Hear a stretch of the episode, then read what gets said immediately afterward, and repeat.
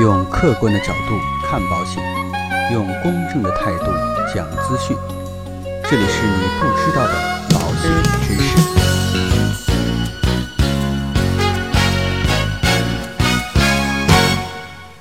好，亲爱的各位朋友们，大家好。那最近呢，从各位朋友的留言当中啊，可以看得出来，那其实很多朋友啊，对于家庭理财的观念有了很大的进步。那不少朋友呢，已经从单点的这个投资理财，向整个家庭的资产配置这方面开始过渡。所以有关于这方面的问题啊，也慢慢的多了起来。比如说最近呢，后台就有朋友在问标准普尔家庭资产的象限图是什么？当然，大家一听这个词啊，标准普尔就知道啊，肯定是一个舶来词。但是啊，里边涉及到的一些数据标准，真的是非常适合我们国人的情况。所以啊，今天就帮大家一起来梳理一下。首先，我们说啊，标准普尔家庭资产的象限图，它把家庭资产分成了四块，那基本上就是要花的钱、保命的钱、生钱的钱和稳定增值、保本升值的钱。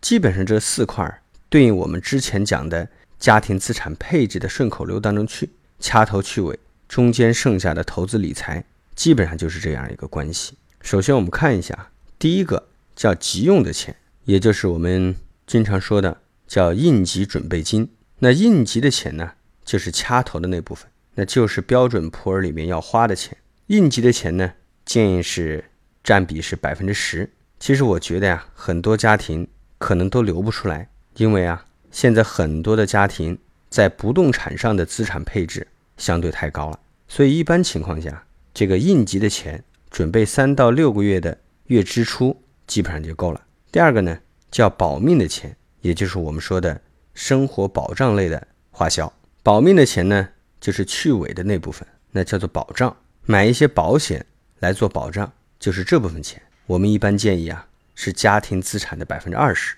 这个按照很多发达的国家标准来定的。那国人我建议啊，一般情况下就是家庭年收入的百分之五就可以了。因为想拿出更多的钱，对于很多的家庭来说不太现实。年收入的百分之五拿出来买一些商业保险、家族杠杆，其实对于普通的条件中等家庭来说就可以了。那条件比较好的呢，就可以配置一个比较好的保障方案。这就是保障的钱。第三块呢，叫做生钱的钱，也就是资产配置投资类。那中间我们以前说的是叫做投资理财，在标准普尔家庭资产象限里边，一个叫生钱的钱，一个叫保本升值的钱。其实这两块儿相对就是一个稳定性的投资理财，比如说像银行理财，也包括 P to P。当然啊，这个 P to P 啊，还是建议大家在合规备案之后再去做选择。特别是针对我们一些新手这块，那第四个呢，叫保本升值的钱，也就是我们说的稳健型的理财。那可能这块呢，我们就需要去追求一些高收益了。当然啊，我说的高收益不是那种民间说的年化收益率百分之三百、五百，那可能是一些啊浮动类的收益产品，比如说像股票、基金等一些投资。当然在这里啊，再跟大家强调一下，这部分投资建议大家还是。炒股不如炒基，尽量还是不要往股票上去配置，特别是我们的这个年轻人。所以标准普尔家庭资产配置象限图，其实折过来叫整个家庭的资产配置，我们就可以按照三个模块来说：留出掐头的应急，去尾的保障，中间呢根据自己的抗风险能力和风险偏好，在浮动收益、固定收益比较稳健的理财投资。和比较激进的投资理财当中做一个选择配置就可以了。那这是个基本的大框，每个家庭的确都不一样。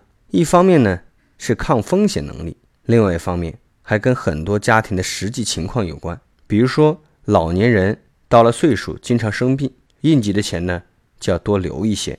如果说孩子面临高考或者要出国，钱就不能锁在一些长期的投资里边，要规划出来哪个时期。可能要花一大笔钱，所以呀，叫因家庭而异。那今天呢，有关于家庭理财方面的内容，就跟大家分享到这里。如果说您喜欢我们的节目，请您点击订阅按钮来订阅我们的节目。让我们下期再见。